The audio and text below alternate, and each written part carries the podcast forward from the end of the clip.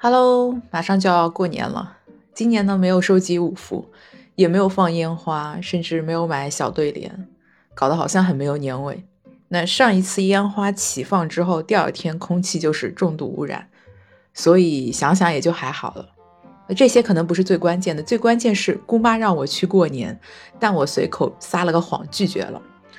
呃，当时谎称自己正巧要去杭州吃面，然后人不在，也不想和长辈一起过年，不想叙旧，不想唠嗑，感觉会被翻旧账，会扯出很多难以开展的话题。呃，去外地吃面了，这个借口听起来也像是我会做的事情，即使是这个时间口卡的有些尴尬吧，但是也算是糊弄过去了。那谎言也是有灵感的，因为前两天做梦都梦到自己在食堂吃面嘛。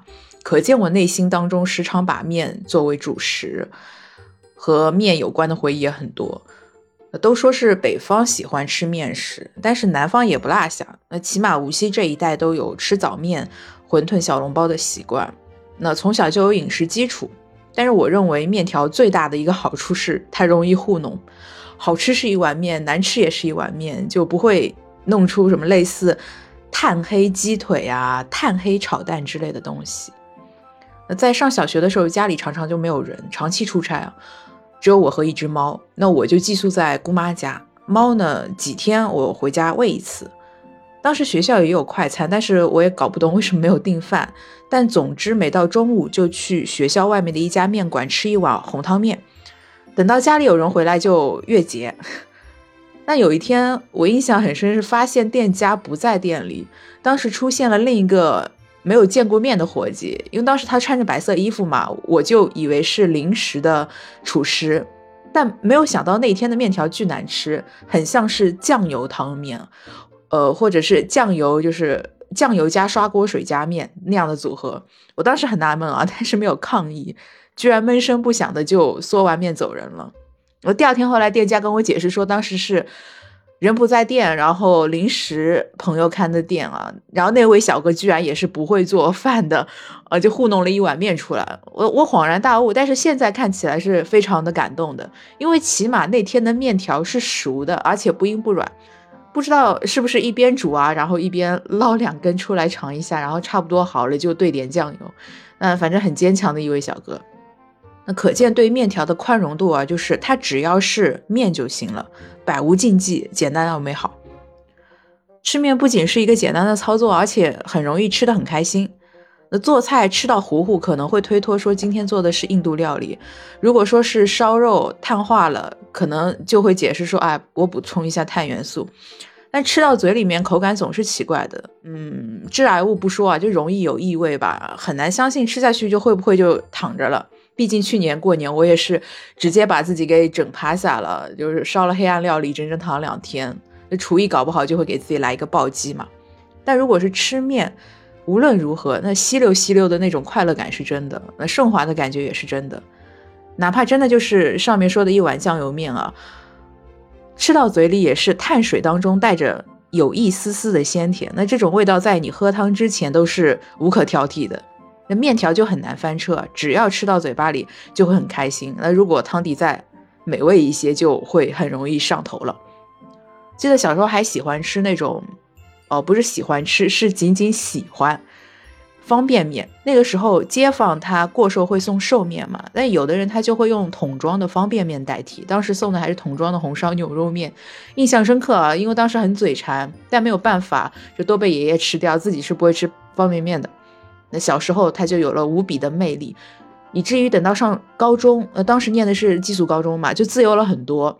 于是，在宿舍就得以品尝了很多方便面，也是不夸张的说，当时货架上能有的品种都吃遍了，以至于有一段时间闻到某种味道，就哪怕是现在闻到某种味道，我就会说，嗯，这有点像是酸酸辣牛肉啊，或者说这什么藤椒牛肉啊，是香辣牛肉，就听起来好像自己家里养过很多牛一样，吃过很多牛肉。那说到泡面，不得不提一种吃法，就是如果袋装的泡面，就可以把调料和热水直接放在包装里，然后把口扎好，泡完就直接就着包装袋吃，呃，或者是可以把包装袋套在刷牙的杯子里吃，然后可以不用洗碗，就是很简单的一种宿舍吃法。虽然现在回想起来，总会说这样吃有害健康，但当时是相当的崇拜的，就觉得太聪明了，大机灵才能发明出这种办法，手残也能存活的食物就是全世界最方便方便面，用袋子吃，也是因为吃面比较极简啊，所以在不讨论减脂和碳水比例的情况下，肯定比吃饭容易做决定嘛，因此也很适合我这种纠结者。那如果吃饭，吃什么饭呢？白米饭还是糙米饭？那炒饭是盖浇饭还是三菜一汤？如果要延伸一下，就得思考是正常的炒饭，还是小红书上所谓的生命体征维持餐、打工人十分钟餐。那如果是三菜，又是哪三菜？怎么烧？所以吃饭的重点永远在配菜上，那饭是无关痛痒的。但吃面的重点就只是面。至于浇头嘛，就只要面出来，冰箱里自然而然就会出现浇头了。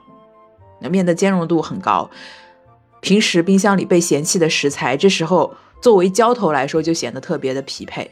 就算没有浇头，起码还有火锅底料；没有底料，起码还有酱油；没有酱油，也有盐，对吧？大学还真的吃过白水煮面加盐的。当时宿舍里集体买了一个不会跳闸的方形电锅，公用的，就用来煮面、煮火锅，每个人都很开心。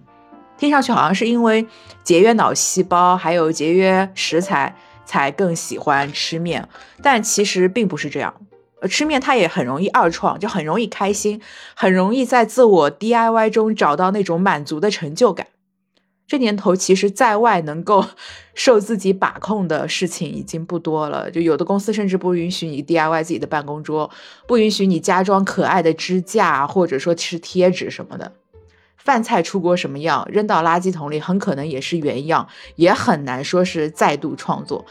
但是，一碗面你就可以把它改到你不认识。这里又要说说我的大学食堂，很重要，不然不会连做梦也梦到了。当时宿舍里面有一个妹子，她吃面的时候特别喜欢加醋，她一倒醋呢，小半瓶就没有了，白汤面就会变成红汤面，闻不见，但是吃着很酸。我当时又超震惊，就想说人类的本质可能是复读机吧，于是 我也倒了小半瓶下去。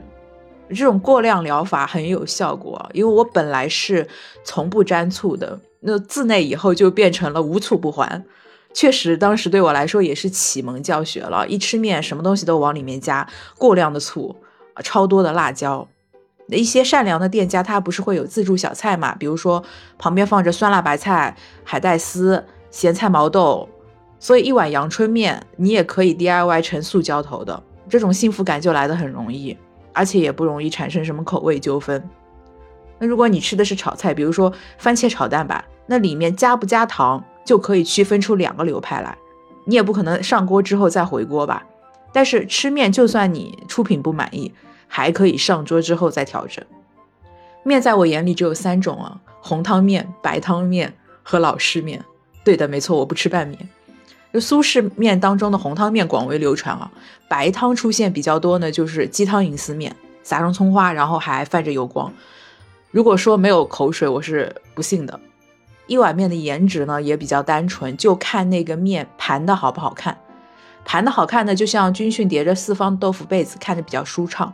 那盘的不好看，在那一缕整整齐齐、平平整整的面中，就会冒出来几根不规矩的细丝，也不会怎么样，只是会心想说，嗯，就不是很齐。然后下一次吃面，说不定就可以吃到一碗码的整整齐齐的面。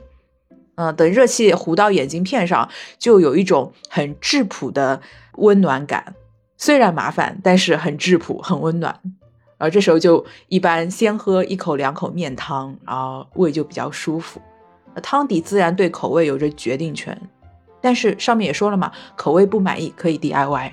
那喝过一口汤之后，浇头你是边吃边蘸，还是一股脑的全部倒到碗里面一起混着吃呢？就全看个人爱好了。一碗面可以吃出两种口味的，就有一种超出预期的感觉吧。面条本身也有话语权，那很多人喜欢吃健面，健面是健康的健，也就是半熟当中夹着生的那种面条，嚼起来比较劲道。我记得以前的店家默认都是烧健面的，后来也不知道为什么，就是会有那种几乎要烧透的面条。那凡是吃到这种情况，第二次如果还要去的话，就请店家嘱咐后厨要烧成硬面，或者就是说断生面吧。那这里面似乎也有区别啊，就是说断生比健面还要再更硬一些。但总之都是追求那种韧性的口感吧。有的人他不是喜欢吃没有烧透的方便面嘛，那么去面馆肯定就喜欢吃断生的。还有一种 面就是另一个极端啊，烂糊面。我自己没怎么吃过，印象中也是长辈在家煮面，煮的面条吃不完，一般是爷爷奶奶辈啊，就会二创成烂糊面对付着吃。如果什么也不加呢，就是一碗朴素的阳春面汤面啊，汤汤底面条葱花，加了浇头呢，就是白玉香精，那白玉依旧是主体，就更加灿烂了。那开头说到的撒谎去杭州吃面又是怎么回事呢？小时候不是从杭州迁到无锡嘛？那最幼小的时候，杭帮面片儿川吃了很多，那以至于个别特殊的时候，呃，每当心情翻涌，就会想起来吃一碗片儿川。但说到底啊，就走到附近的商圈去江浙菜馆点一碗片儿川，也能吃到一样的口味，不会差太多的。而且那种味道说不上是鲜还是咸，扁扁的面条也很软。说实话，我是不爱吃的。那何必以此为理由跑到另外一个城市呢？就说白了，也不过是想看看这些年城市的变化吧。毕竟一直记得，就是小时候，呃，小学里吧，就是坐一百五十二路电车，然后到古荡镇，然后呢转车转到余杭。但现在古荡已经是西湖区，余杭呢也变成了余杭区，所以也只不过是想看看这些罢了。说吃一碗面长一岁嘛，不是长寿面，但是也能代表着岁月的穿梭。你的记忆中应该也会有年岁有关的或者印象深刻的美食吧？不管怎么样呢，吃了年夜饭，不管团圆不团圆，新春一定会和和美美。那本期就聊到这里，在这里祝你新年愉快，开心每一天。下一期再见啦，拜拜。